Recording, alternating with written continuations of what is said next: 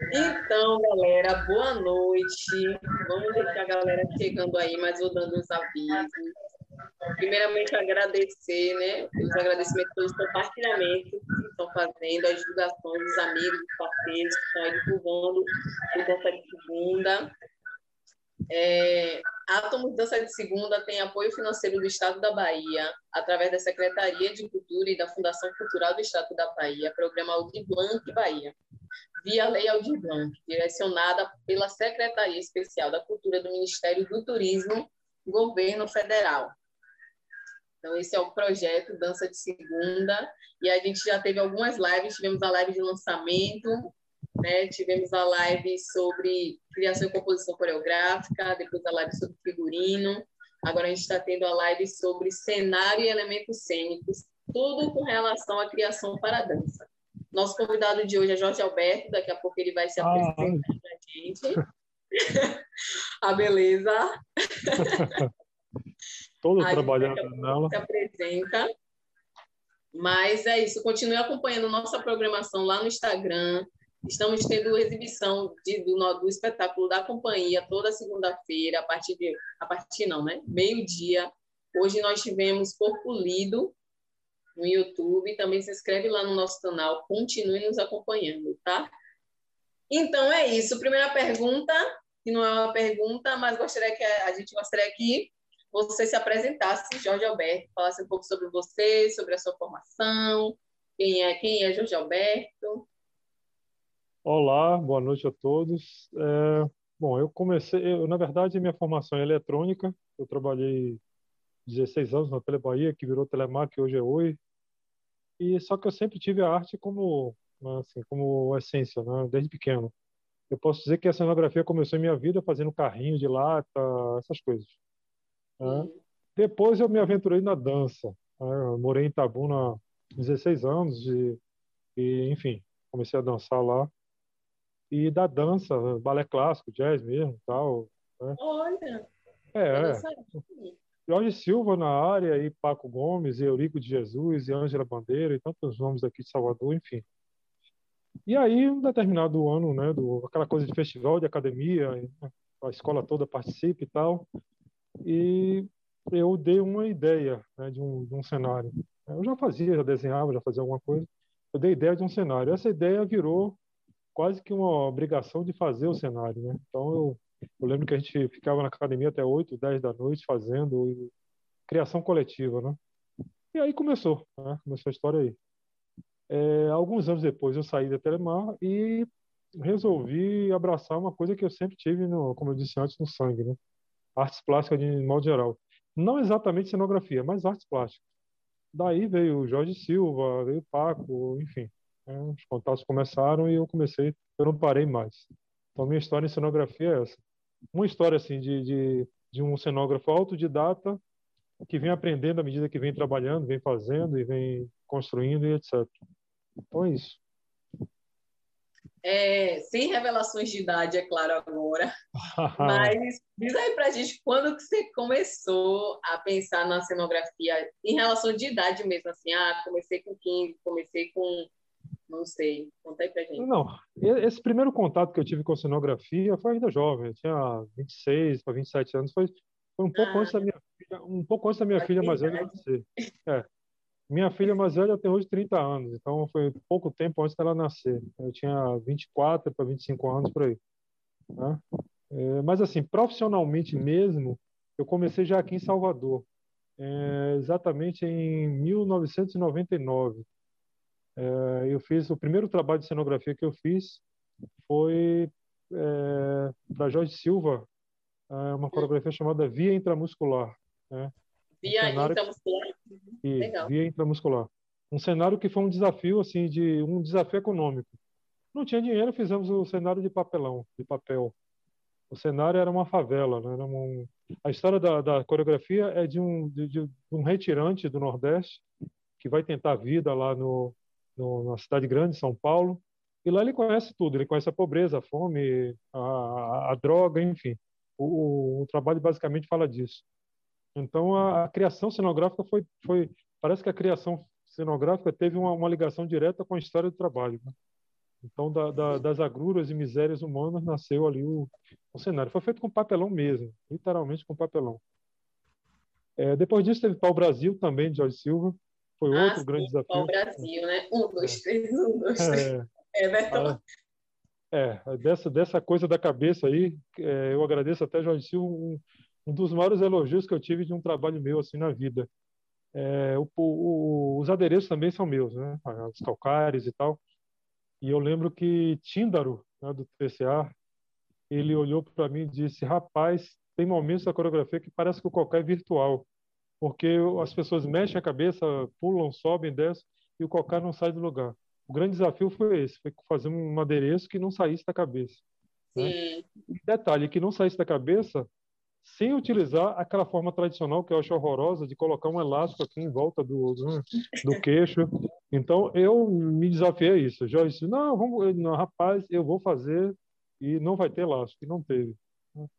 Então foi isso. E o cenário, o cenário também foi incrível. O cenário foi feito todo de bambu mesmo, cipó, retirado inclusive da mata da escola de dança da UFBA. Né? Então, um cenário que tem história. Né? Foi retirado bambus, né, com autorização, claro, da, da, da escola, e, e cipós. Então, a, a oca foi literalmente feita assim com matéria viva mesmo, com bambu e, e cipó. E é um dos trabalhos que eu, que eu mais gostei de fazer mesmo. Tem outros elementos cênicos no, do, do, do trabalho.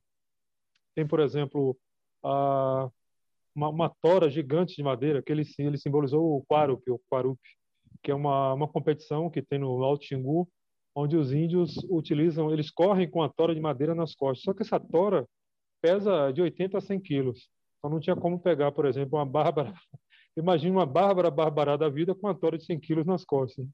Não ia rolar. Então eu tive que fazer cenográfica, só que de uma forma é, assim realista. E esse esse elemento cênico em particular surgiu do, do acaso eu vi um vizinho queimando um tubo, então dali surgiu, né, eu tive o insight. É, eu fiz uma, uma tora que foi testada, inclusive assim, nós testamos, é, o bailarino chegou carregando, fazendo esforço lá na escola de, da, da escadaria, né, na escola de dança, e aí teve gente que correu para ajudar, achando que era pesado mesmo. A gente testou dessa forma. É, então, assim, além da, da parte viva do cenário, que é cipó e bambu e tal, teve também alguns elementos. Foi, foi feito com tubo de PVC. E teve umas flautas enormes de bambu que foram feitas com cano, com tubo de, de papelão, jogado fora mesmo, tubo de, de, de, tecido. Isso, na verdade, já dá assim, um pouco da, da, da, da, essência do meu trabalho como cenógrafo. Como cenógrafo né?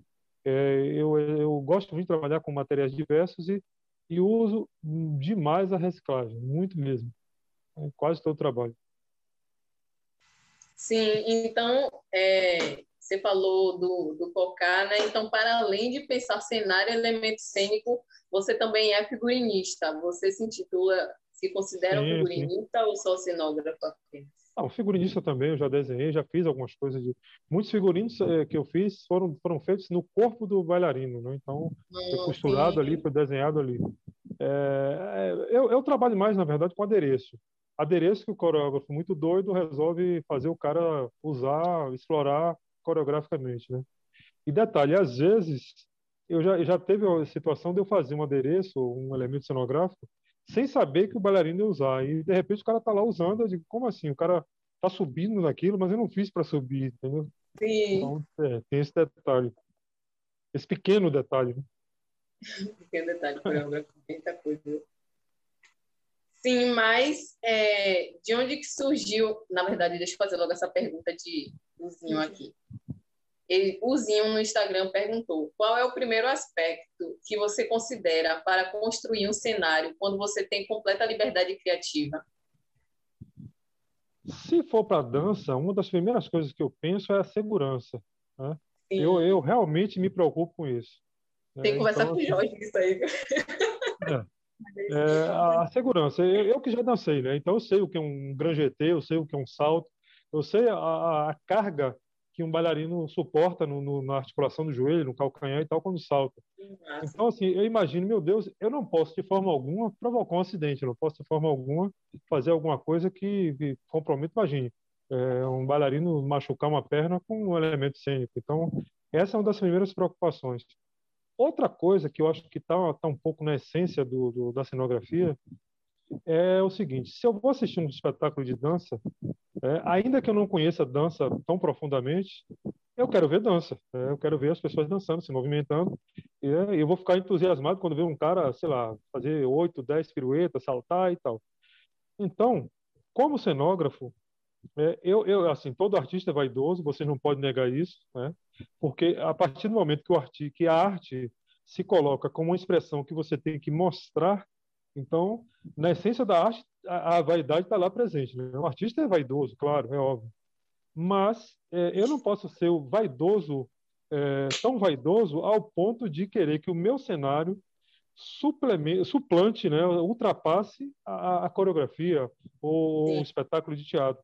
Então, assim, eu penso que é, é, é um, um, grande fracasso um, você eu fazer um cenário para um espetáculo de teatro, de dança ou de TV, o que que seja, e de repente as pessoas vão assistir aquele espetáculo um mês anunciando e cara, e a primeira, o primeiro comentário que a pessoa faz é: Nossa, que cenário maravilhoso, que coisa linda, adorei o cenário. É terrível. Né?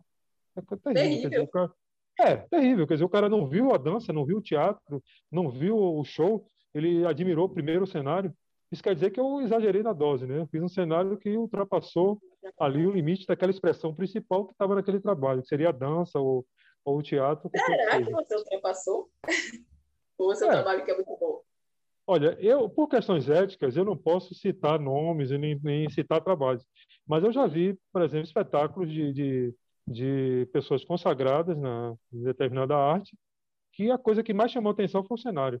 Né? O cenário foi um Sim. choque.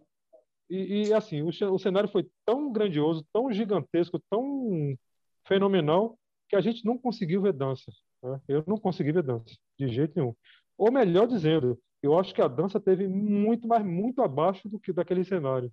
Isso é terrível. Isso é complicado. Né? Eu acho que o cenógrafo tinha que dar, ter dado esse toque. Ele digo, olha, a gente precisa explorar melhor esse, esse elemento aqui. Essa, essa possibilidade aqui, você podia, sei lá, fazer dentro da sua coreografia algo que, que, né, que, que fizesse isso aqui dançar também. Essa é a questão. Eu acho então, que, assim, Jorge... Ah, pode falar. Não, é porque você fala muito no lugar que a gente, quanto artista da dança, a gente pontua muito.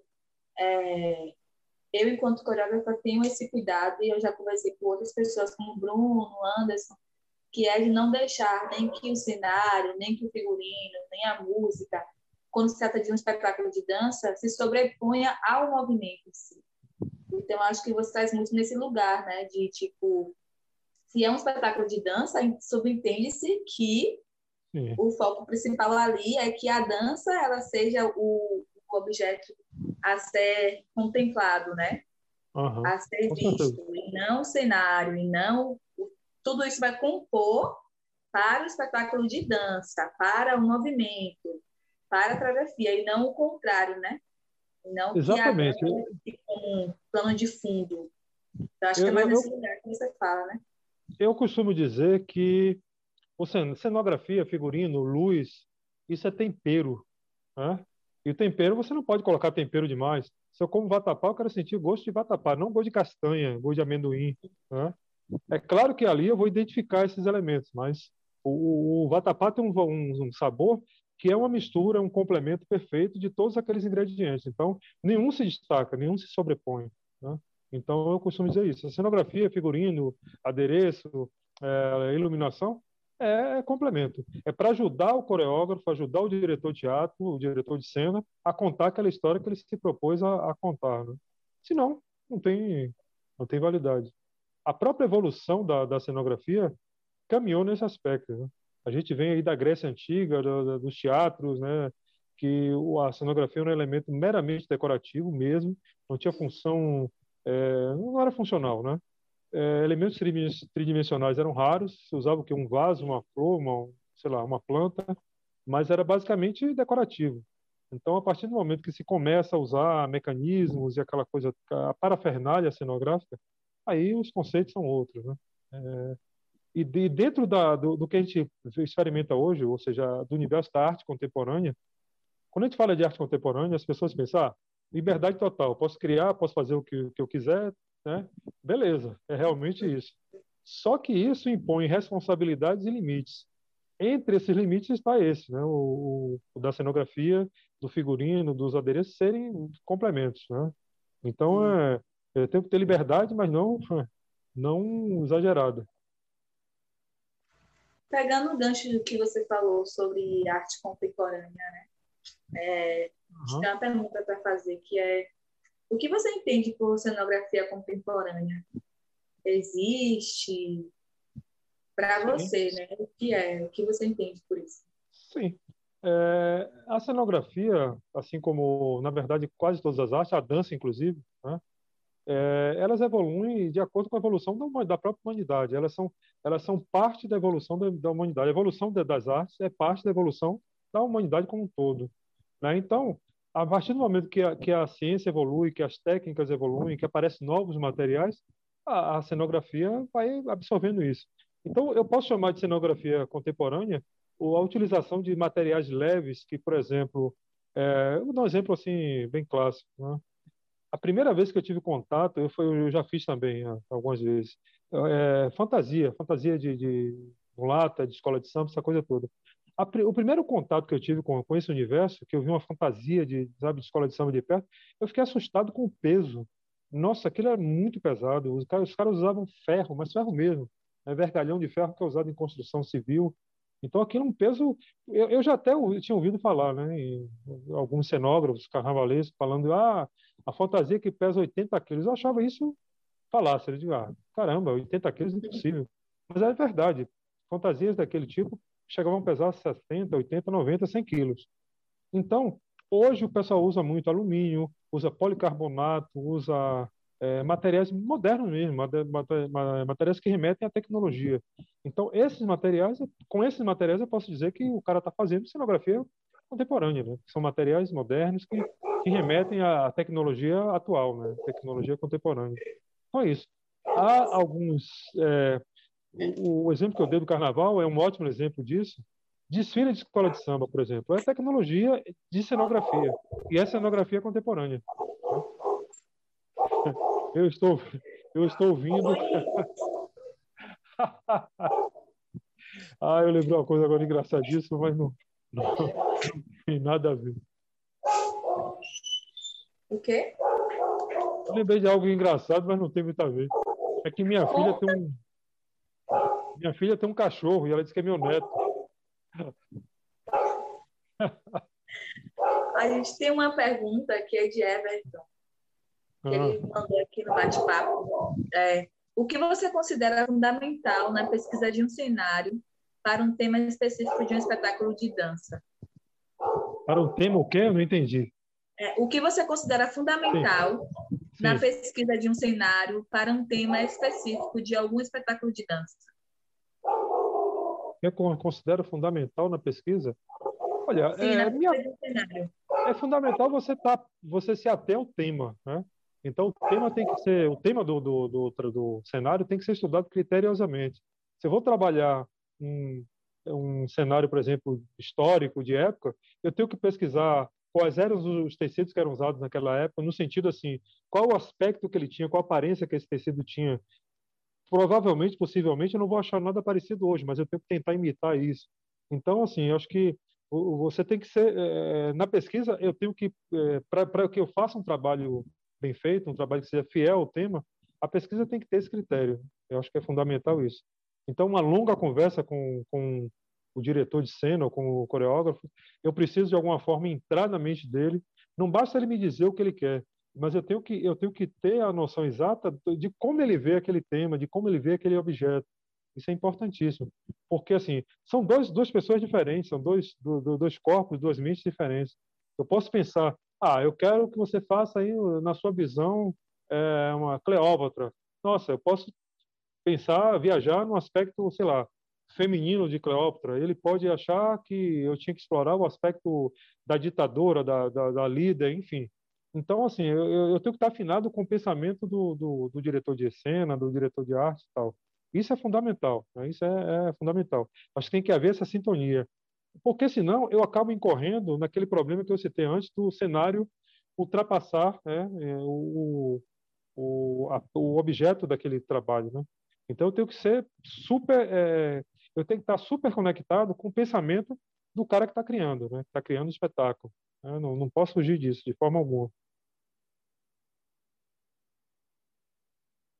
Estou desligando o microfone aqui porque tem um cachorro insuportável latindo aqui Aí fica saindo, o som fica vazando. Uma pergunta bem atual, assim, Jorge. É, hum. que eu acho que essa pergunta ela permeia todos os, todas as linguagens da arte, né? A gente está vivendo uma época de pandemia, uhum. né? Que a gente não sabe quando é que vai passar. Tem rumores, mas a gente não tem certeza. E aí a gente queria saber de você como que você trabalha, como você trabalha na cenografia no âmbito virtual relacionado à dança, né? Que agora está tudo virtual. Então, como é que trabalha a cenografia nesse mesmo âmbito? Como tem sido para vocês? Eu acho que não tem, não tem diferença. A única diferença que está havendo é que os trabalhos estão escassos, né? Porque a produção artística, de uma forma geral, diminuiu, como diminuiu toda a produção mundial em todos os aspectos. Então, os Sim. trabalhos estão sendo. Mas, assim, vamos, vamos, vamos. Como seria essa cenografia virtual, essa cenografia para espetáculo virtual? Seria diferente da cenografia presencial? Não. É, qual, qual a diferença de um espetáculo presencial para um espetáculo virtual?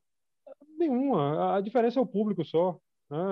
No presencial, você vai ter as pessoas vendo ao vivo, e no virtual, normalmente, eu já, eu já, eu já fiz alguns. Eu fiz até um projeto de uma de um espetáculo virtual em que o cara ia fazer o espetáculo no teatro mesmo, não ia ter diferença nenhuma. A única diferença é que não ia ter nenhum, não ia ter plateia. Então a coisa ia ser filmada, só isso. Mas os critérios são os mesmos. Aliás, nesse aspecto é bom fazer assim um, adendozinho que eu lembrei, um detalhe que eu lembrei é o seguinte. É, é, tem a ver até com a pergunta anterior sobre a cenografia contemporânea, que eu falei dos materiais, da tecnologia e tal. Um grande é, achado é, da tecnologia foi a, a filmagem, a, a, câmera digital, né, em relação à câmera analógica. E hoje, isso é uma vantagem, mas, mas pode ser também um problema para a cenografia. Eu já explico. Imagine que eu vou fazer um cenário para a TV. Antigamente, você fazia o que a gente chamava de um cacete armado, aquela coisa que não precisa você caprichar no acabamento. Você faz uma coisa que vai ficar muito distante do público, né, no teatro, por exemplo. Então, a, a, a nitidez não precisa, não precisa ser máxima, né? Você fazer uma coisa mal acabada a olho, a olho a, a, com a visão próxima, que à distância dava um aspecto maravilhoso. Hoje, com a questão da câmera digital, se você vai fazer um cenário, por exemplo, para a TV ou para o cinema, já ferra tudo, porque a câmera consegue mostrar lá uma, uma, manchinha de gordura que você esqueceu de limpar lá no vidro, aparece, você vê. Né? Então, isso pode ser um grande problema. Né? um grande, um grande, um grande obstáculo, na verdade, um grande, não um obstáculo, mas uma coisa que você tem que se preocupar, né? um problema mais. Então, na questão da, do espetáculo virtual, já que vai ser filmado, eu tenho que fazer um trabalho que assim que atenda essa essa nova forma de, de, de ver o espetáculo. Então, o cara provavelmente vai usar uma câmera de altíssima definição ou que tem recurso de zoom e etc. Então, eu não posso me dar o, luxo de fazer, ah, vou fazer isso aqui porque vai ficar de longe e o cara não vai perceber, não. Eu tenho que fazer, né? até o acabamento tem que ser diferente. Então, talvez essa seja a única diferença, assim, né? no, entre o que eu fazia antes né? e o que eu faço agora. Só uma coisinha, antes de ir para a próxima pergunta, quero agradecer de novo a quem está entrando agora, Bruno, Diego, é, Ponta, José Maia, e a galera aí que está fazendo perguntas, Jorge Paula, Lucas, Jesus, Narla, tia Adriana que entrou, Vânia Souza, Tariana. Agradecimento, Vale. galera, por estar tá aí acompanhando a live. Oi? Tariana. o cachorro que tá latindo aqui, gente, não deixa a gente em paz, é a vida. Mas a próxima pergunta é de Uzil Cavalcante. Existe em suas criações um método sistemático de criação ou etapas que você com certeza sempre segue? Uai, eu sempre faço desse jeito, eu sempre faço daquele jeito. No way! Minha criação, é como eu falei, eu sou autodidata. Eu não, não tenho. Eu fiz uma oficina de cenografia uma vez é, com, meu Deus, Moacir Gramacho, né, que foi diretor do TCA, não sei se é ainda, é, grande cenógrafo daqui de Salvador. Fiz uma oficina com ele só. Então, assim, é, tem muita coisa que eu aprendi fazendo. Então, é, meu, meu, processo criativo é da cabeça para a mão. Eu não faço rascunho, eu não desenho, não tem isso. Embora eu goste de desenhar, tá? Mas quando eu tenho ideia, eu vou logo para a mesa de trabalho. Então, não tem. Meu processo é esse. E o detalhe é que é um processo que é. Como é que eu posso dizer, meu Deus? É um processo contínuo. Ainda que esteja terminada para o cliente, digamos assim, o trabalho, para mim às vezes falta alguma coisa, então estou sempre adicionando, modificando, criando. Né? Então tem esse detalhe. É, é claro, é, o limite para isso é, são coisas que eu já falei antes aqui. É, qual, qual o aspecto que eu me preocupo primeiro com o cenário? A segurança. No caso de, de dança, por exemplo. Eu tenho que fazer uma coisa segura que não vai derrubar o bailarino, nem provocar acidente e tal. Mas fora isso, é, é da cabeça para a mão, não tem preparação. Então, assim, por conta disso, como eu faço sempre trabalhos diferentes, não vai ter nunca uma coisa que eu vou fazer e repetir e tal. Tem, dificilmente. E já chegaram, não sei se já chegaram, né? É, mas já olharam para o seu cenário sem saber, sem olhar na ficha técnica quem, quem fez, e já bateram o olho e disseram assim: esse cenário é de Jorge Alberto. Já, com certeza. É, já. Essa relação de identidade. Tipo, eu sei que quem fez esse. Alguém bateu o olho em alguma coisa que disse que foi Jorge Alberto que fez. Já sim, porque, como eu falei, é, tem uma marca registrada minha que é o uso de, de, de material alternativo, né? É, se, se, o cara tem dinheiro para comprar 200 chapas de compensado, beleza, eu faço. Se não tiver, eu faço com o que tem. Então, isso dá uma, uma certa identidade. Já teve sim, já teve pessoas que disseram, ah, isso aqui só pode ter sido Jorge Alberto. E acertou, né? Foi eu mesmo. Massa. É, a gente, como dançarina da Atomos, né? A gente dançou o buquê, a originalidade de toda a falsificação, e você assinou o figurino. Né? Não sei se o cenário, acho que o cenário não. Não, não eu nem lembro desse negócio Mas aí. Mas o figurino. Como foi para você essa, essa, essa criação? Conversou com conversa conversa com o Anderson sobre o que ele queria e tal, se você teve liberdade. É, é, por mais que seja arte, né, você tem aquela coisa um tanto empresarial, né, que é cliente e fornecedor. Então eu sou fornecedor, o cara é o cliente. Primeira coisa é saber, eu já até falei disso a, a alguma pergunta atrás. É, eu tenho que saber, eu tenho que entrar no pensamento do, do camarada lá. Né? Eu tenho que traduzir o pensamento dele para a linguagem que ele escolheu lá de, de teatro, de dança, o que for. Então sempre come, conver, começa com a conversa, salvo algumas exceções que, por coincidência, estão aí é, num trio que é Jorge Silva, Anderson Rodrigo e é, um tal de Bruno, que também assim me dão alguma liberdade, né? Mas fora isso, geralmente começa de uma, uma conversa mesmo que que eu procuro saber entender. E aí depois da conversa vem um anteprojeto que é, uma, é mostrar ao cliente mais ou menos a ideia né? e enfim e depois é o trabalho propriamente dito. Nesse ponto vale ressaltar até uma coisa. Eu falei eu não Sim. gosto eu, eu não sou muito de desenhar mas eu gosto muito de fazer maquete. Então já é, muitos projetos meus eu apresento com maquete por dois motivos. Primeiro porque por incrível que pareça, eu tive um cliente uma vez, eu desenho bem, modéstia parte eu desenho bem. Tanto a mão como o computador eu desenho bem. Que Só massa. que é, eu desenhava a roupa e mostrava, o cara não entendia. Eu falei, não, não é possível. Aí desenhava de novo e outra coisa, ele não entendia. E aí, quando eu estava começando a ficar estressado com esse vai e vem, sem o cara entender o que eu estava desenhando, uma pessoa me falou assim, olha, ele pode, o problema pode estar na percepção dele, ele talvez tenha algum problema mesmo de percepção, que é no, de, de, visão periférica, sei lá, que ele não, ele não consegue é, entender é, detalhes né, do seu desenho. É, eu, aí eu fiquei com aquilo, eu disse, já sei. Peguei, passei na loja, comprei uma boneca e fiz a roupinha, miniatura, costurei, coloquei e mostrei para ele. Ele disse, agora sim. Eu digo, agora sim, como, rapaz? Eu, isso foi, foi isso que eu desenhei. Ele realmente não entendia desenho. Ele tinha dificuldade para entender desenho. Sim. E aí, só com, com a com a boneca. Então, assim, eu gosto muito de fazer maquete.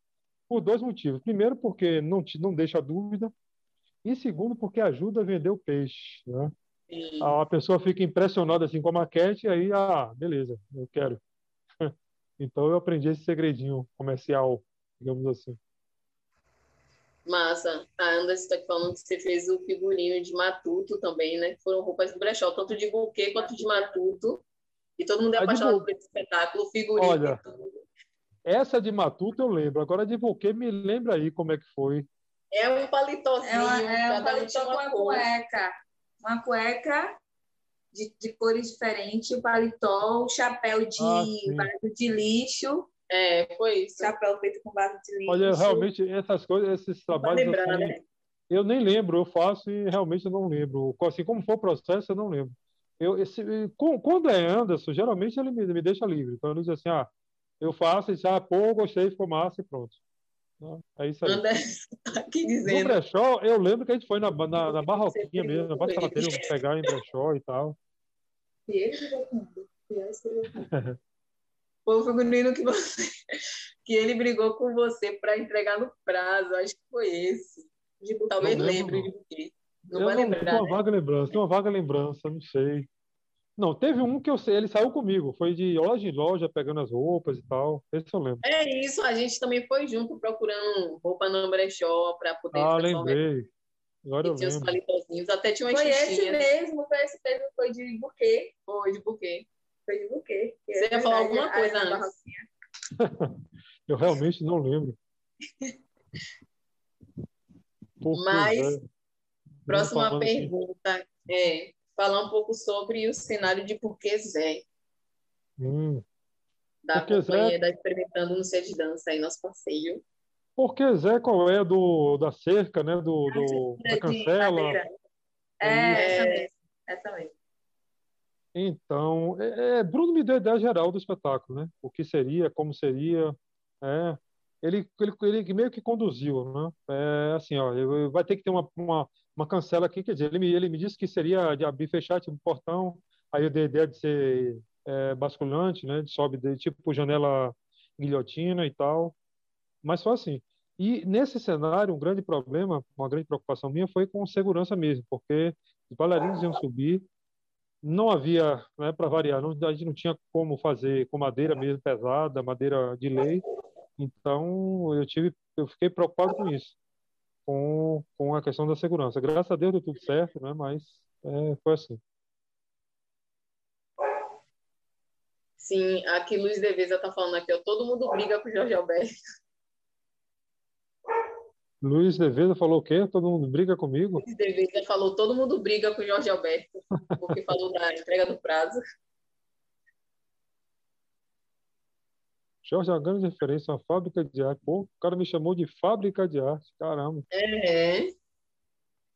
O Zinho até falou aqui, o Zé Cavalcante, eu amo tanto um artista que assume suas qualidades e potencialidades e lida naturalmente com isso sem ficar cheio de dedos. É mais do que segurança, é honestidade consigo mesmo e suas competências. Vocês são malucos, né? Porque eu vejo assim as pessoas, ah, que, que legal. É, outro, outro detalhe do meu trabalho, assim, eu nunca gosto, né? Eu nunca acho que tá bom. Geralmente são as pessoas que dizem assim, ah, ficou... Ontem mesmo uma certa pessoa teve aqui em casa, pegou, eu estava preocupado, preocupado mesmo. E aí essa certa pessoa, que eu não vou dizer quem foi, é, veio buscar uns adereços e tal, e eu já na expectativa, o coração já disparado, e ele, rapaz, ficou muito bom isso aqui, viu? Pô, velho. E aí eu fiz, ah, caramba, o coração aliviou. É, mas fora isso, não, eu não costumo achar muito bom minhas coisas, não. Ele até, essa pessoa até briga muito comigo por isso. Sim. Rapaz, você precisa valorizar, mas assim, é natural mesmo, não é é, eu tenho dúvidas, tenho, tenho dificuldades, muitas, né? Mas é natural, não é nada assim, ah, uma grande habilidade, não. Tenho muitas dificuldades, pessoal, muitas mesmo. Gente, esse cachorro chato.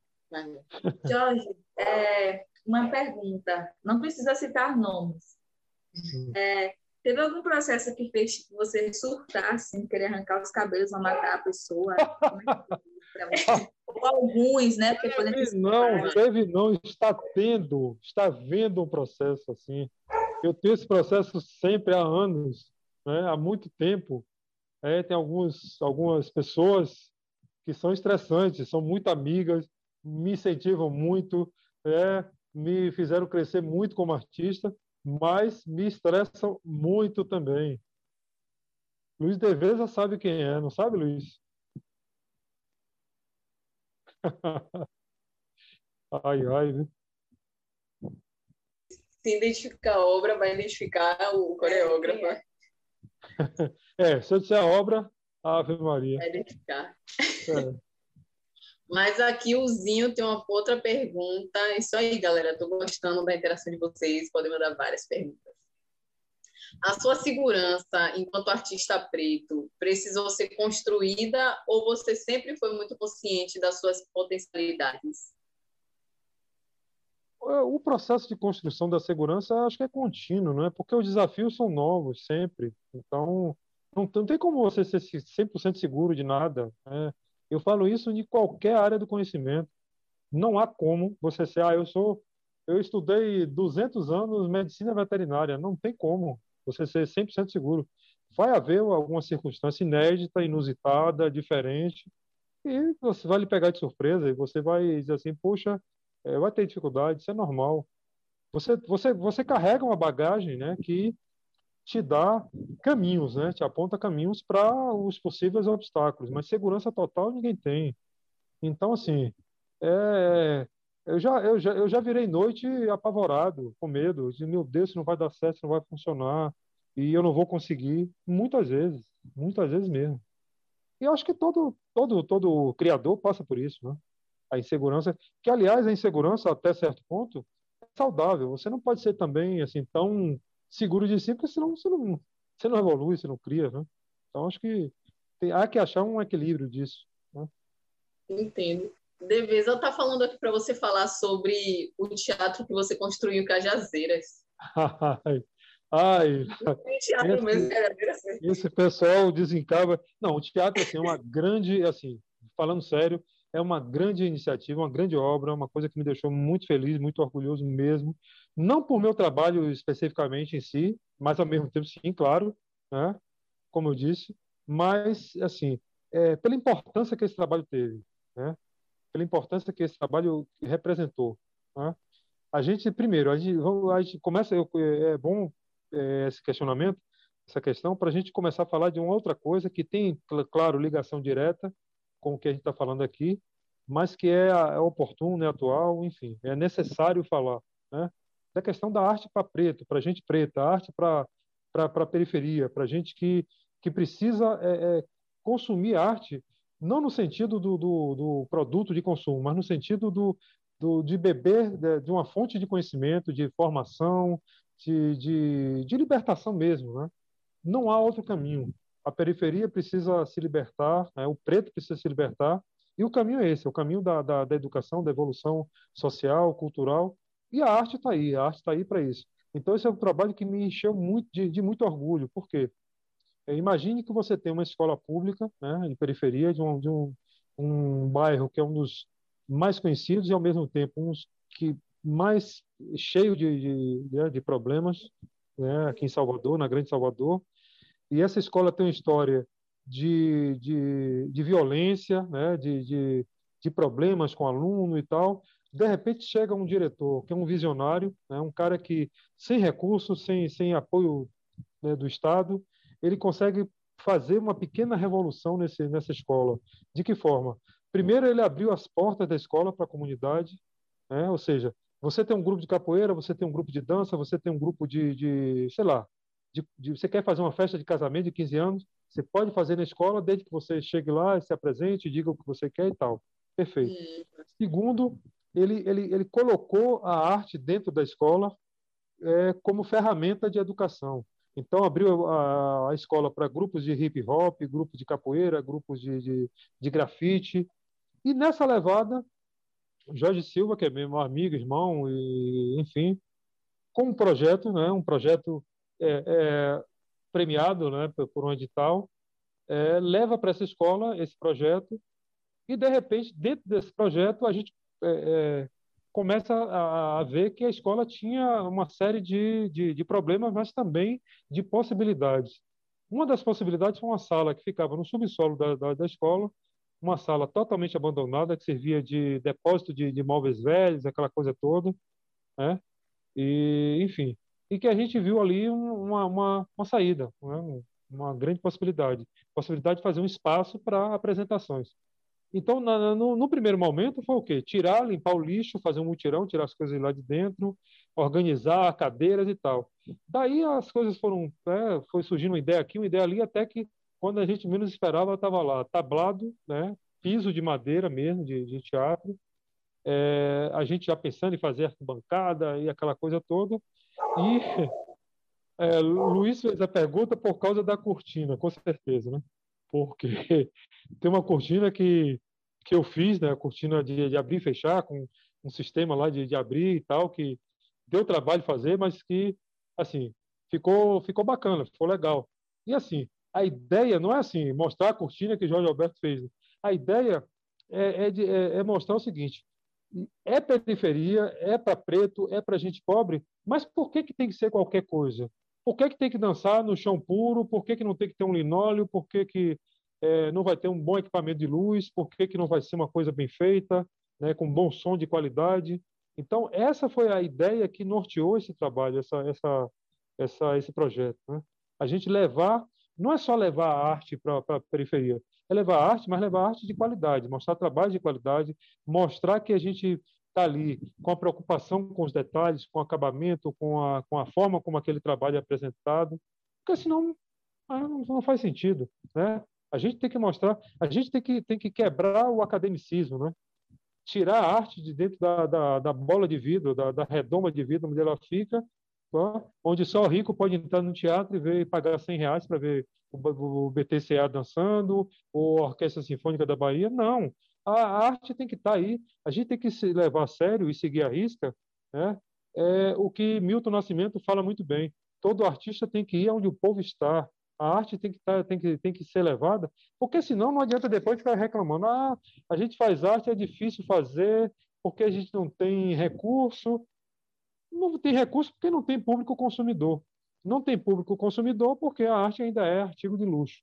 Então a gente precisa, inclusive esse é um recado que eu dou assim, é, é normal, é natural, aquela coisa da vaidade, né? Não, eu vou dançar no céu. Não, a gente tem que dançar no lixão, a gente tem que dançar na praça pública, a gente tem que dançar no teatro, tem que dançar em todo lugar, gente. Porque senão, se a gente não viabilizar a dança nos espaços é, pobres, nos espaços carentes, a gente nunca né, vai, vai ter essa arte também é, como, como é, nos espaços de, de, primeira qualidade. Não vai ter. É, vai, vai continuar sendo para quem pode pagar, infelizmente. Entendeu? Então, essa é a questão.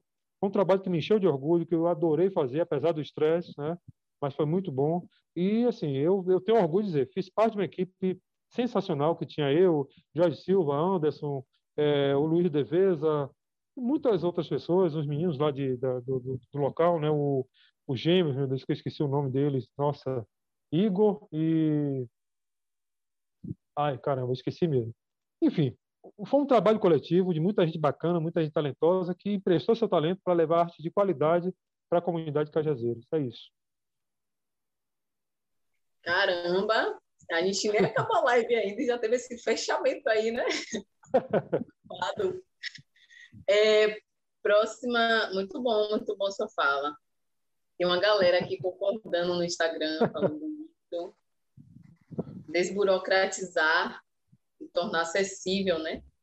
Sim. A arte tem que ser para todo mundo, não pode ser mais produto de luxo, não. Chega disso. Certeza. Até e porque, aí... até ah, porque se, você, se você olhar a história da arte, quem é que produziu, quem foi que produziu as grandes expressões de arte que o mundo conhece hoje? Foi gente pobre, foi gente preta, né?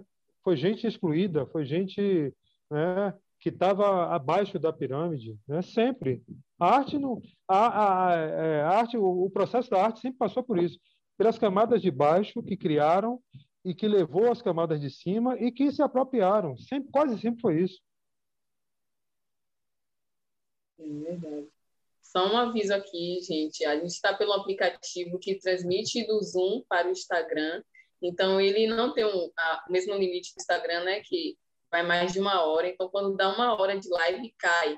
Mas aí a gente cai e retoma para continuar uhum. ou finalizar, certo? É só um aviso aqui, porque se vocês verem vídeo encerrado, é porque caiu, mas a gente volta.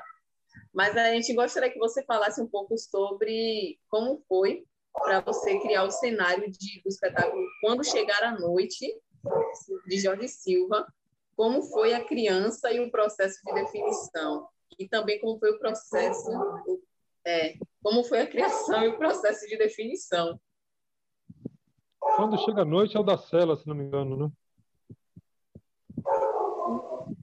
Ele falou que era de Jorge, Jorge Silva. Quando chegar a noite. É, quando chega a noite, se não me engano, é um que tem uma, uma cela, se não me engano. É. Não, peraí, Jorge Silva? Quando chega a noite, vixe, eu não lembro mesmo, gente. Gente, lembra aí. Foram tantos, né? É...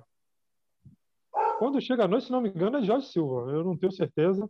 É um cenário que tem uma cela. De acordo com as nossas fontes aqui, é de Jorge Silva. Mas é, eu não sei se é você vai ter como comentar, porque talvez não, não lembre, né? assim, o, o, o, processo de criação, não só desse espetáculo, como de todos os trabalhos de Jorge Silva. O meu processo criativo é muito parecido com o dele, no sentido assim, de ser contínuo, de ser insatisfeito, de estar sempre modificando, mudando, entendeu? Então é, é muito parecido. Primeiro ponto. Segundo ponto, Jorge Silva é o cara assim que me dá total liberdade mesmo de fazer, né?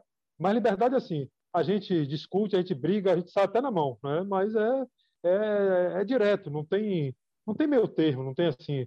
É, eu fiz, ah, isso aqui tá bom, beleza. Isso aqui tá horrível, tá péssimo, faça outra coisa. É, é sempre assim.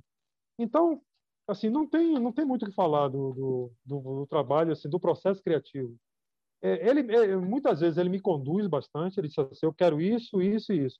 Outras vezes eu surpreendo, eu faço uma coisa que ele me diz uma coisa, eu faço de uma forma como eu vi e acaba ele gostando, enfim. É, é, eu diria que há uma parceria mesmo, uma, uma, uma, verdadeira, eu diria, simbiose até, né? A gente, nesse aspecto do, do, do, ponto de vista de criação, a gente dá muito bem. Né? O, a parte estressante é outra. né? Mas em relação ao processo criativo, é, a gente é muito parecido. Então, acho que não, eu não tenho muita dificuldade. Eu, na verdade, eu me sinto muito mais à vontade de criar coisa para Jorge Silva do que para qualquer outra pessoa. Né? É, essa é a verdade. Exatamente por esse, por esse detalhe. Né? Não tem, não tem muito, não tem muita dificuldade né, nos caminhos assim. E dentro desse processo todo de cenografia, né? Qual foi o espetáculo assim, cenograficamente falando, eu posso falar assim, que mais te marcou? Seja que mais você tipo assim senta para contar essa história toda vez e vai falar sobre isso se teve algum espetáculo que te marcou dentro da cenografia, tipo, esse me deu esse me deu mais trabalho, esse. Não precisa citar o nome da obra. Ou também, teve, ou também algum que você se identificou muito é, com a ser também. Ah, deixe-me ver. Hum, menino, pergunta difícil essa. Hein? é porque assim são alguns trabalhos, né? Então deixa, mas deixa eu pensar direito. É... Assim, os trabalhos de, de Jorge Silva são, são grandes desafios, né? Porque tem aquela coisa que eu falei do elemento cênico, né? De ser utilizado mesmo, de ajudar o bailarino a dançar e tal. Então, geralmente é um grande desafio. Eu posso citar um trabalho dele que assim que que eu tenho como uma grande referência, que é, é em breve. É um ah, trabalho em breve. que é. Em breve é um trabalho que é uma grande é, referência, principalmente depois de conhecer a história do trabalho, a história por trás do trabalho. É, eu tenho uma relação assim de, de, muita proximidade com o Jorge Silva, muita mesmo. Somos eh, quase irmãos, né? E quase irmão não, eu acho que eu diria irmão. Esse nome, né, Jorge Silva é. Alberto, eu achei que era a mesma é. pessoa. Pois é. Então o que acontece? Mesmo assim, eu não sabia da história por trás de, de, do trabalho em breve. E, e, eu fiz o trabalho assim, sem conhecer bem a história. E, e assim, eu, eu, viajei entre eu achar uma maluquice, achar uma loucura total, o sujeito colocar uma caçamba de brita no palco, uma caçamba de barro, uma caçamba de areia, e, e uma bailarina dançar, por mais que eu, que eu conheça a arte contemporânea, dança contemporânea, por mais que eu goste, mas de repente uma bailarina dançando com um cara jogando areia na cara da, da bailarina. Então, assim, eu, eu, viajei entre eu achar uma loucura, como muita gente né, que assiste o espetáculo acha, Sim. ao deslumbramento assim de ver mesmo, caramba, o cara fez isso, como como consegue, como é que pode o cara correr e ser puxado por uma corda e cair, enfim. E aí eu me pego de repente é, fazendo para ele um outro trabalho que tem a ver com a história desse, dessa coreografia.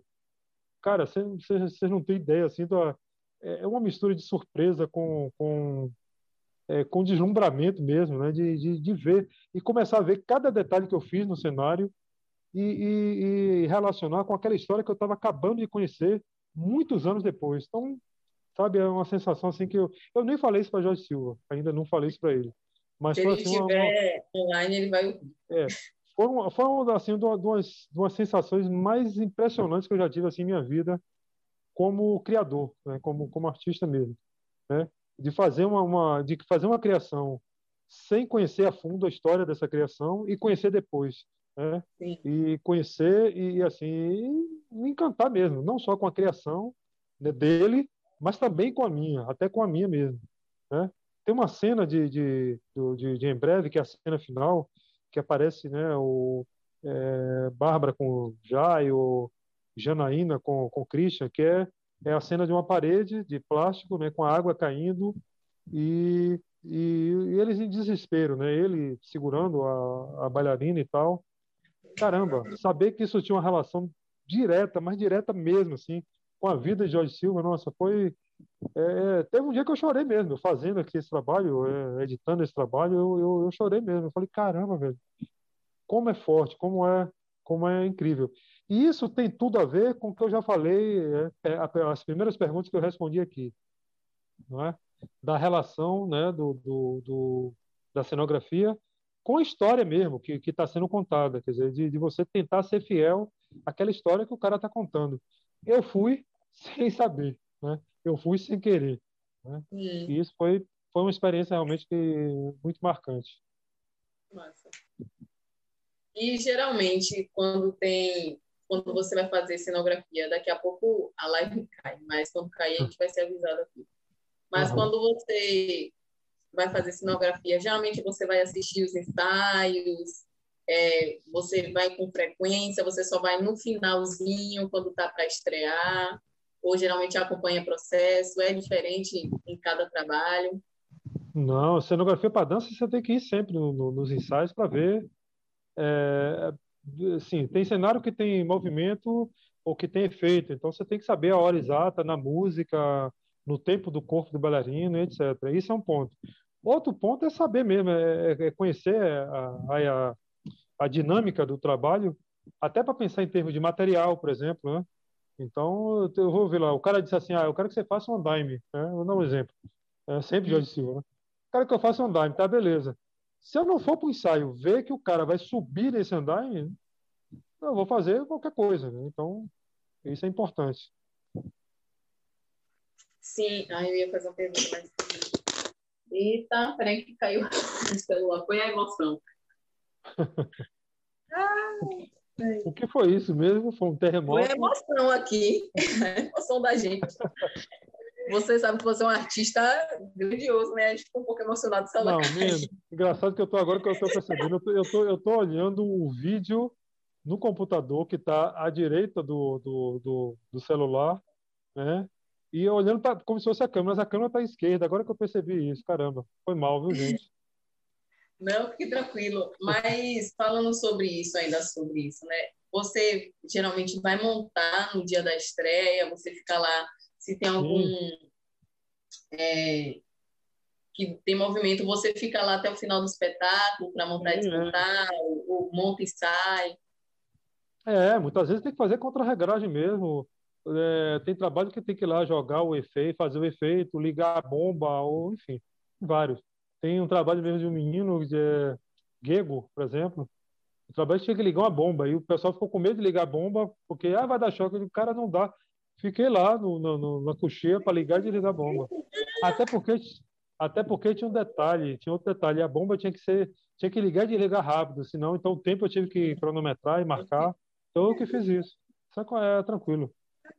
Ai, que legal! A gente não sabia que está impressionada, porque a gente também dança no Reforma Vai ser de dança mais uhum. Claudiana que dançou o espetáculo que está pondo essa bomba aí. É, tinha que ligar a bomba, pois é. Aqui, o Anderson está sugerindo aqui, você poderia lançar um curso de cenografia para dança, né? Ou que seja uma qualificação para. Sim, é uma grande ideia. Vamos falar até de, de é bom até falar de qualificação para cenografia. O, o, panorama até que melhorou bastante no Brasil em relação a isso. E a sobre não isso. Tinha, não tinha, é, como é que se diz? Não tinha, não tinha muitos cursos, não tinha curso superior, por exemplo, aqui no Brasil. Algumas faculdades de arquitetura ofereciam como matéria, tá? E só que de uns tempos para cá já tem curso, né, superior, já começou a ver isso. Só que assim, não com esse foco, né, de de auxiliar a produção de dança, auxiliar a produção é, teatral. É ainda aquela coisa separada mesmo. Bom, aqui é o cenógrafo que vai lá conversar com o diretor. Eu acho bacana, eu acho interessante a, a proposta, né, de, de levar essa formação para o, o, o bailarino mesmo, é importante se ele que, uh, quer seja com ele na condição de futuro coreógrafo ou de dono de companhia de dança, ou até mesmo que ele, sei lá, que ele de repente abrace essa essa função também de cenógrafo. Como é o meu caso, eu comecei dançando hoje sou cenógrafo, eu acho que é tranquilo. Sim. E você já, nessa sua experiência, nessa sua caminhada como cenógrafo, você já teve pessoas, assim, que estavam querendo começar a pensar na cenografia, trabalhar com cenografia e te assistencializar, ou algum jovem que você chamou para perto, não, venha montar junto comigo para você ver como é que é e tal. Boa pergunta. Eu tenho, eu trabalho aqui, eu, eu moro aqui na Lauro de Freitas, no bairro de Portão. Aliás, Olha, isso é uma. É, isso, aliás, em todo, todo lugar onde eu morei. Morei na Boca do Rio, era a mesma coisa, enfim. É, eu procuro privilegiar é, pessoas da comunidade. Né? E, assim, eu, é, eu, eu, faço cenografia também de eventos corporativos, eventos de empresa. Então, é, convenções e tal. É, é, então, assim, para esse tipo de trabalho, tem pessoal especializado que vem do interior, que tem experiência com montagem, tem que montar rápido, né? Então, ah, às vezes você tem uma hora e meia para montar um, um, cenário gigantesco. Então, o pessoal lá sabe o caminho das pedras para isso. Agora, o meu trabalho aqui de, de, criação, de construção, é, como é que chama? Eu, eu, eu faço no galpão e eu procuro aproveitar mão de obra local aqui da comunidade os jovens, principalmente, né, garotos a partir de 16 anos, e muitos eu ensino mesmo. Eu dou assim alguns noção de carpintaria, de serralheria, de soldagem. Tem meninos que começaram aqui comigo, garotos mesmo, eram vizinhos, ficavam pentelhando aqui no, na, na, vizinhança e tal, e aí curiosos, ah, você está fazendo o quê? Aí se aproximava, ah, deixa eu ajudar, então beleza. E daquele segurar para fazer, dali a pouco já estava eh, cortando alguma coisa, soldando, eu ensinava a soldar, enfim. Tem muitos que saíram daqui assim entendeu? Da Boca do Rio aqui também. Então, esse é um trabalho que eu gostaria de ter um espaço próprio para desenvolver, né? de formação de, de jovens, né? de, de, jovens que quisessem aprender mesmo a cenografia ou simplesmente aprender técnicas né, que são usadas em cenografia. É, marcenaria, carpintaria. O cara que aprender marcenaria para cenografia, ele pode, por exemplo, depois fabricar móveis, né? Hoje... Oi, gente. Um a live caiu. O vídeo caiu. A live encerrou. Vou fazer aquele processozinho de reconexão rapidinho. Sim. Então, gente, voltamos. Depois de um rápido intervalo comercial. Intervalo comercial.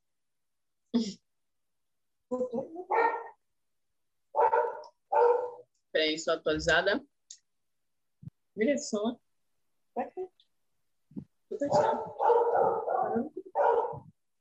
Não tá indo, tô vendo. Entendeu? Peraí, Flávio, deixa eu só entrar aqui para ver se está rolando. Tá rolando, tá rolando. Eu estou ouvindo tá? vocês Maravilha. Então, Jorge, gostaria que você terminasse a sua fala sobre assistir, os jovens que você chama e tal, para estar tá junto. Ok. É isso, eu, eu procuro privilegiar os meninos, o pessoal daqui da comunidade. Para vocês terem uma ideia, agora eu fiz um, eu fui premiado, né, com o edital é, da Lei Aldir Blanc também, para produzir um livro de arte, um livro ilustrado sobre uma técnica de escultura em que eu vou produzir esculturas de orixás. E em princípio eu queria que os fotógrafos fossem daqui, só que eu tive dificuldade, né, que eu não consegui, acabei não conseguindo, mas eu procurei gente daqui do bairro.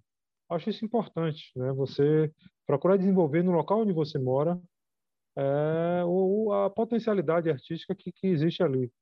Até por conta do que eu falei também antes, da questão de formação de, de, né, de público consumidor de arte, de, de levar a arte para todos os, os, pontos, né, não só apenas para quem pode pagar. Né? Então, acho isso bem importante.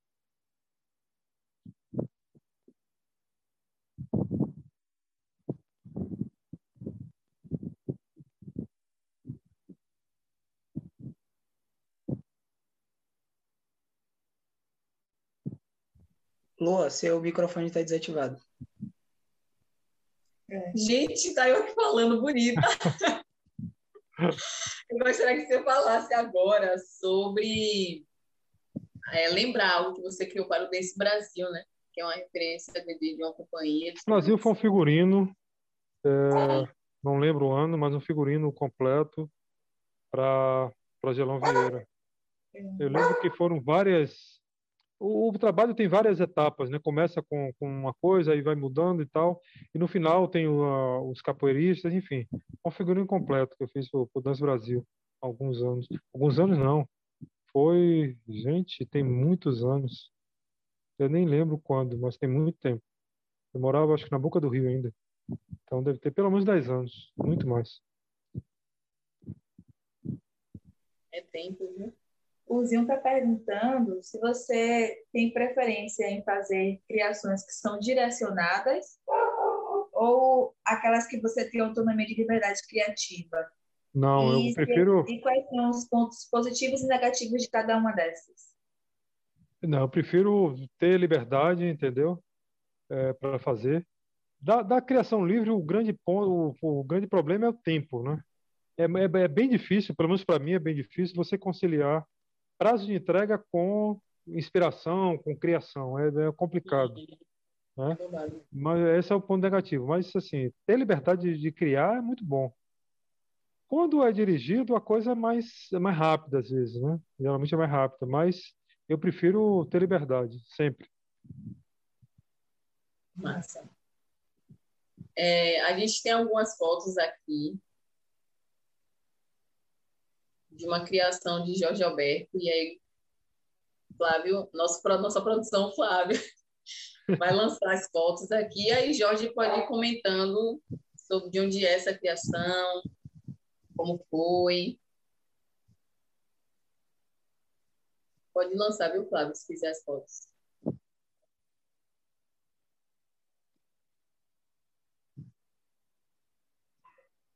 Agora, o link tem uma defasagem imensa, né? Então. Ah, no Instagram? Sim. É, fica a com delay, né? chega com. É a qualidade ou é com atraso? Ah, tem... Lá chega com mais atraso. Uns 10 a 20 segundos. Aí, Flávio, passa. A foto chegou logo. Ok, eu tô vendo. Aí pode ir falando de onde é esse cenário, de onde esse, esse cenário, esse, esse elemento aí cenográfico é, é uma, vai ser uma pinaúna, né? Seria uma pinaúna e está no processo inicial. Foi para o, o festival que o Aviões do Forró realiza todo ano em Fortaleza, que é o Aviões Fantasy. E nesse ano foi o tema foi Atlântida. Então a ideia era, o começo, a entrada da festa era nas ruínas de Atlântida. Então é aquela coisa da, da, da ruína de, de construções greco-romanas. Depois você entra numa tenda onde você, assim, em tese estaria entrando no, no mar. Então você teria um, tem um, um painel de algas gigantesco. Esse painel foi todo confeccionado em espuma, com elementos de isopor e tal. E do lado desse painel, telões mostrando realmente filmes né, com fundo do mar para dar a impressão de que você estava no fundo do mar. De noite, com a iluminação, ficou perfeito. Né? E e foi tudo criado assim, com objetos, com coisas simples, é, feitas. Né? Isso aí são as imagens do, do galpão aqui, né? Eu fazendo, o pessoal construindo aí as, as ruínas, na né? parte da, das ruínas de, da Atlântida, né? Tudo feito com madeira para depois receber o, o toque de arte, né? E esse galpão é, fica onde? É do lado da sua casa? É a sua casa? É, é bem do lado da minha casa, é aqui na rua da, da delegacia, a rua mais segura do bairro. na delegacia, rua é. mais segura. Imagina, Você também já produziu lá no, no não sei como chama, no, no, galpão lá do TCA, né? de, de cenário? Não, lá não. Eu já, já montei coisa lá, mas para produzir, para construir, não. Só, só aqui mesmo. Ah, entendi. No, olha o tamanho dessa estrutura, olha o tamanho dele. É. Aí quatro, tem, essas colunas têm 4 metros de altura, 3 metros e meio de altura. Nossa. Aí essa cena aí é o fazendo uma concha, uma pensa uma cuia de queijo gigante, 3 metros de diâmetro. E essa cuia ficou lá a 18 metros de altura. Aí ela já quase pronta, tá vendo a estrutura? Quase fechada. Aí ficou a 18 metros de altura. Inclusive, essa foi, foi um momento tenso lá em Fortaleza, porque em Fortaleza, essa época do ano, o vento é violento, é quase um furacão. E aí foi para colocar isso lá em cima foi complicado. Aí imagem do palco, essas pedras aí, por exemplo, essas pedras que você está vendo, estão vendo aí o rochedo, né, representando o rochedo, foram feitas de papelão, todas feitas de papelão.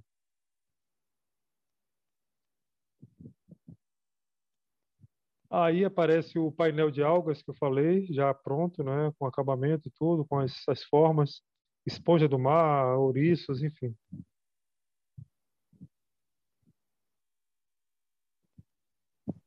Pode passar, Flávio. Você produziu tudo aqui em Salvador e levou para lá, foi? Tudo aqui foi, foi de caminhão para lá, exatamente. Duas carretas. É, esse é um navio pirata, um, um, os destroços né, de um navio pirata, que ficou logo na entrada. Quando você, depois que passa as ruínas, tinha a entrada do mar, né? Então esse esse navio pirata aí naufragado. Aí a entrada mesmo, né? Que seriam as ruínas aí da, da cidade de, de Atlântida. Nossa, muito bom. São aquelas colunas que vocês viram lá antes, né, de madeira, sendo construídas. Sim. Muito bom. Ó. Parabéns. Por isso que a galera tá aqui elogiando, né? Com razão. Então é isso, gente. Eu gostaria que Jorge falasse para a galera aí que está que investe, está querendo investir em cenografia, deixasse alguma mensagem, não sei, que está querendo seguir a carreira de cenografia, a galera também que é bailarino, mas que não pensa em seguir cenografia, mas que geralmente quer fazer um cenário com uhum. um cenário para seu é. espetáculo, para sua coreografia. Beleza. É...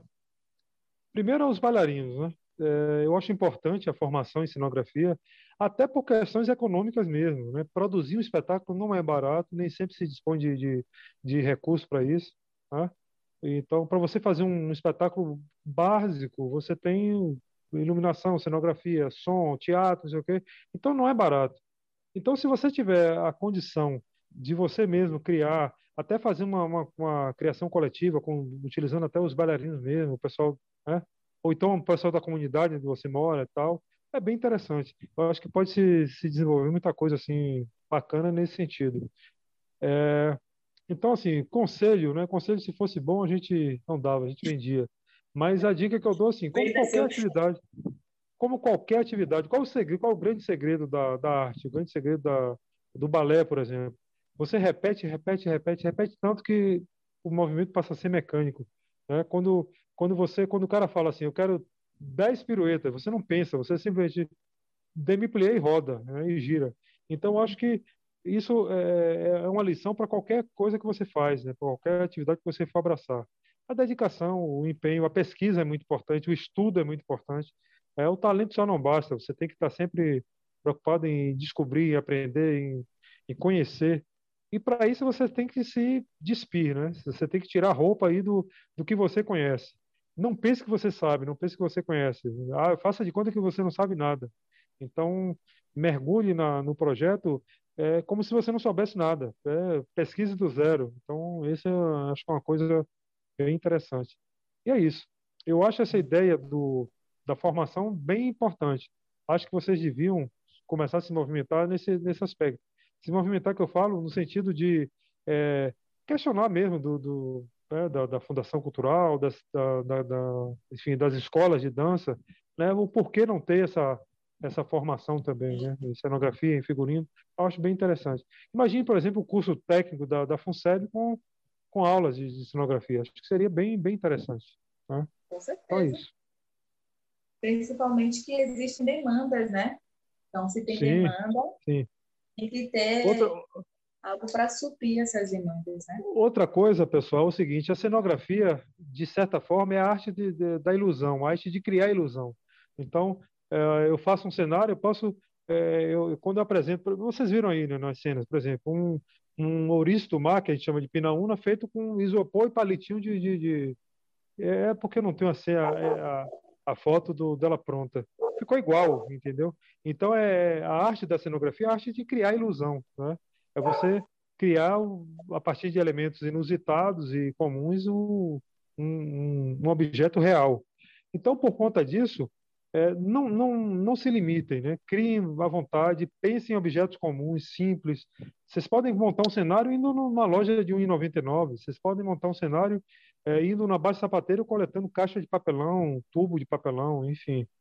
A, a, Feira de São Joaquim é outro local perfeito, maravilhoso, é um celeiro maravilhoso. Já fiz muita coisa com o material todo tirado ali da feira. É, cestos, palha, esteira, enfim. Então é isso.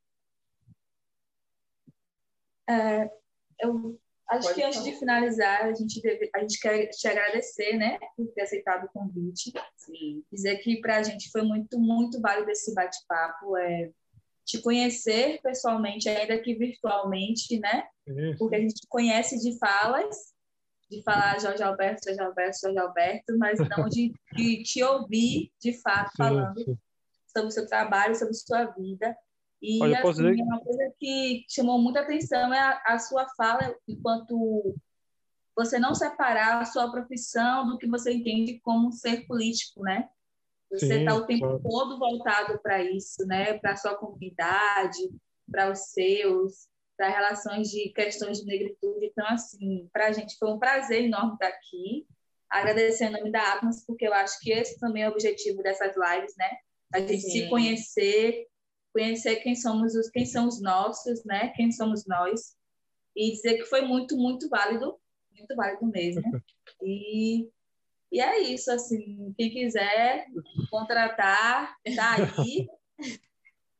No final, gente... ele vai falar no telefone dele, e-mail. Oi, gente, eu que agradeço, eu, eu, que agradeço, eu que agradeço o convite, a oportunidade. Eu não sou muito de, de imagem, não gosto muito de, de foto, de vídeo, mas agradeço demais a, a, oportunidade de mostrar, de falar um pouco do meu trabalho. Essa questão que você falou aí do, do posicionamento, isso é fundamental, certo ou errado, se movimente, se manifeste, se posicione. O que não pode, é, minha, minha mãe sempre dizia para a gente, quem morre calado é carneiro, nós não somos carneiros, a gente tem que lutar sempre, questionar mesmo e usar. A arte está aí para isso, a arte é ferramenta ferramenta não só de expressão, mas ferramenta de movimentação política, por que não? Enfim, é isso aí. Boa sorte a todos, né? E que a gente consiga se livrar desse momento aí tão difícil, tão complicado, é. e possa mostrar a nossa arte né, de uma forma mais direta, mais presencial. Enfim, é isso. Obrigado mesmo a todos vocês. Gente, eu quero agradecer a Jorge Alberto, faço das palavras Claudiana minha, né? agradecer, agradecer a galera aí que compareceu no Instagram. Quero reforçar aí para acompanhar a, a programação do Dança de Segunda no Instagram da Atom. Se inscreve no nosso canal do YouTube. Está acabando. Semana que vem, está é, tá acabando. Semana que vem a gente tem iluminação para dança. Produção, deixa eu dizer aqui o meu ponto para ver se está certo mesmo. mas é iluminação para dança. E aí a gente tem um espetáculo meio-dia paralelo. Então, acompanhe a gente, fiquem ligados, colados, junto, junto, junto. Mais uma vez, agradecer a Jorge e a todos os nossos parceiros, amigos que têm compartilhado e divulgado nossas ações. Gratidão, gratidança, gratiluz. E é isso, gente. Boa noite. Boa, Boa noite, noite Jorge. Até Obrigado. mais. Foi um prazer conhecer vocês, viu? Mesmo. Prazer também. Beijo. tchau, tchau, gente. Tchau.